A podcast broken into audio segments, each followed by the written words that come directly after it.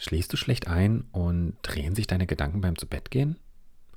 Denkst du nach Arbeitsschluss stetig an Aufgaben, die morgen auf dich warten? Arbeitest du seit einiger Zeit über das normale Maß hinaus? Wenn du jetzt schon alle Fragen mit Ja beantwortet hast, dann solltest du dir schleunigst Gedanken um deine Work-Life-Balance machen. Wie passend, dass ich genau in dieser Folge darüber spreche. Na dann hör jetzt mal ganz aufmerksam zu.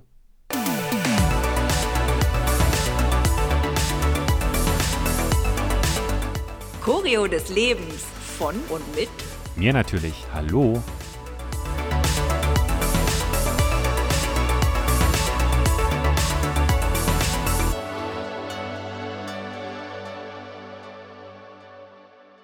Work-Life-Balance.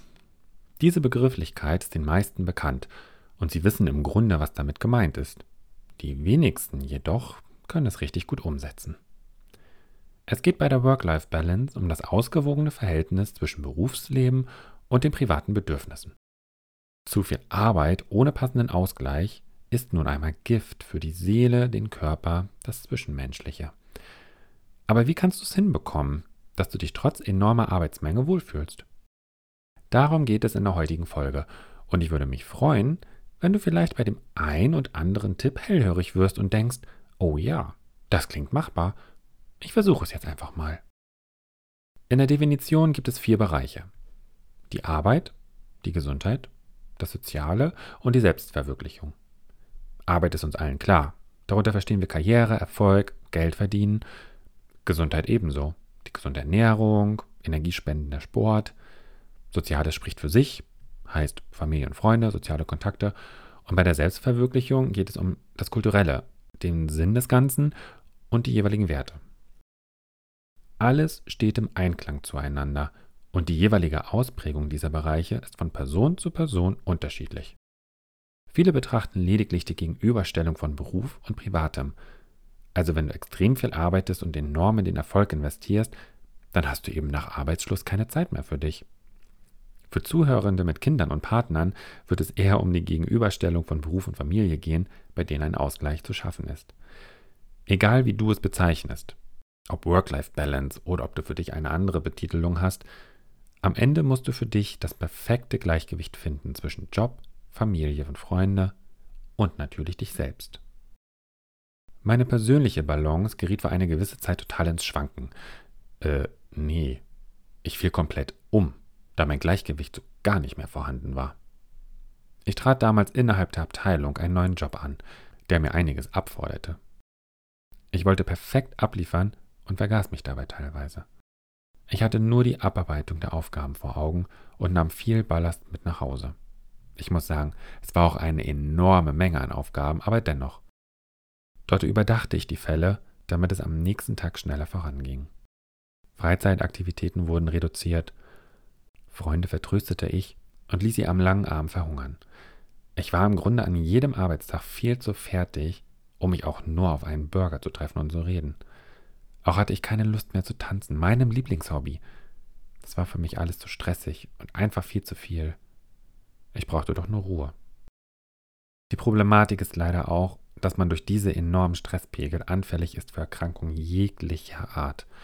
Es ist wie ein Teufelskreis, da man sich ebenso schuldig gegenüber Freunden, der Familie und dem Arbeitgeber fühlt.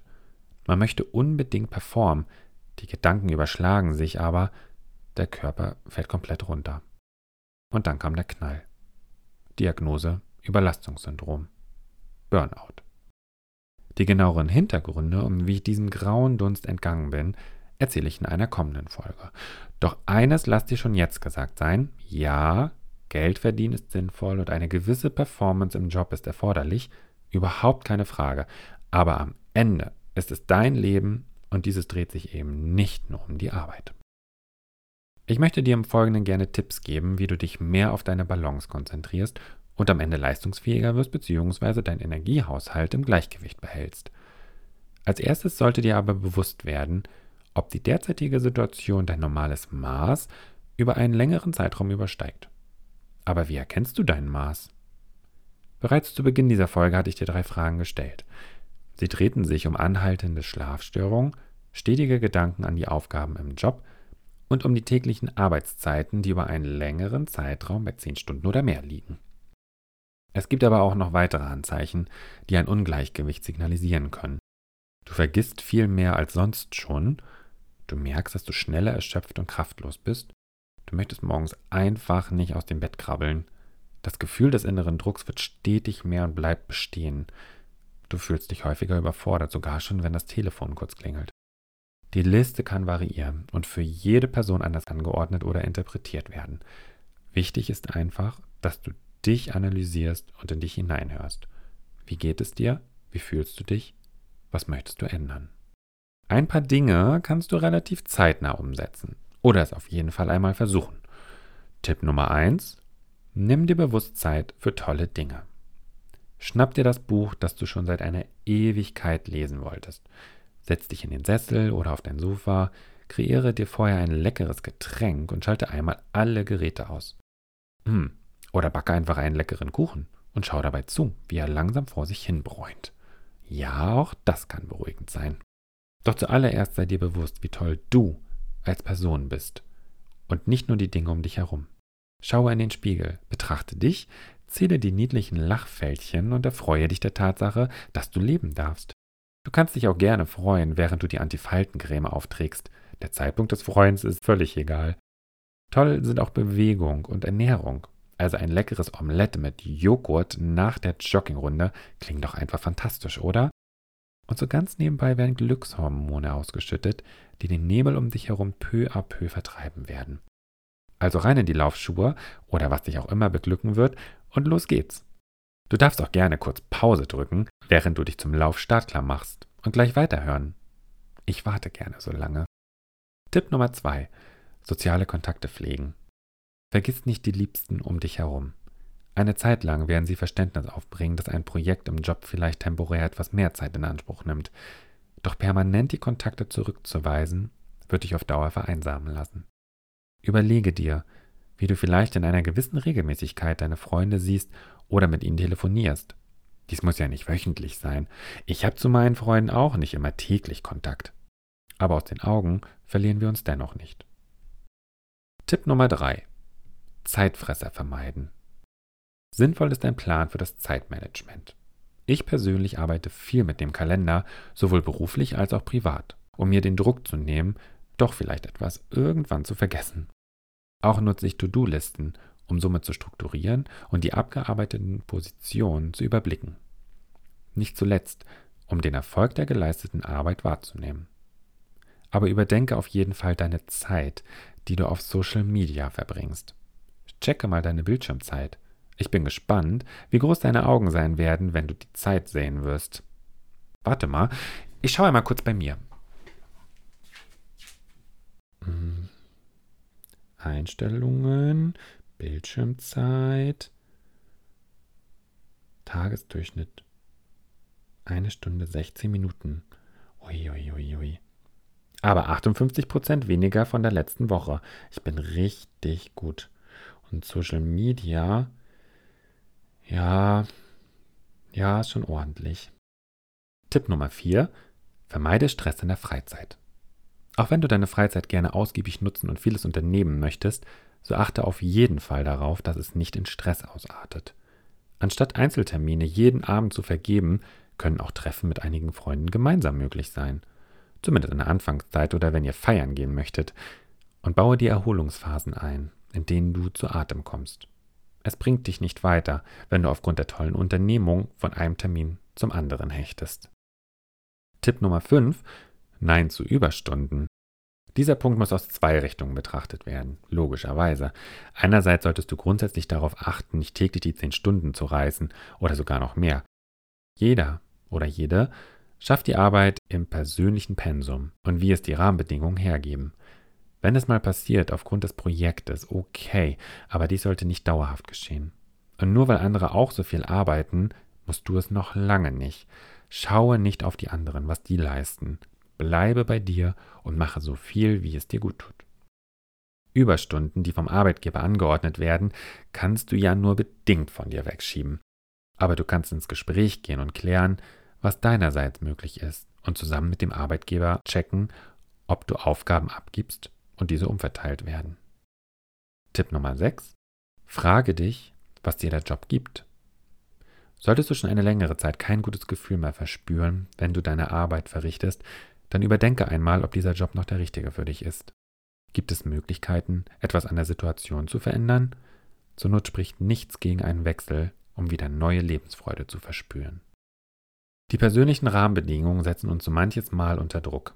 Wir haben Verpflichtungen zu Hause, sei es der Hund oder eine zu pflegende Person im Haushalt, sei es die Kinder oder aber auch der Ehepartner. Umso wichtiger ist es daher, sich selbst zu kennen und auch den Ausgleich wahrzunehmen. Homeoffice oder mobiles Arbeiten kann wunderbar zu einer guten Work-Life-Balance beitragen.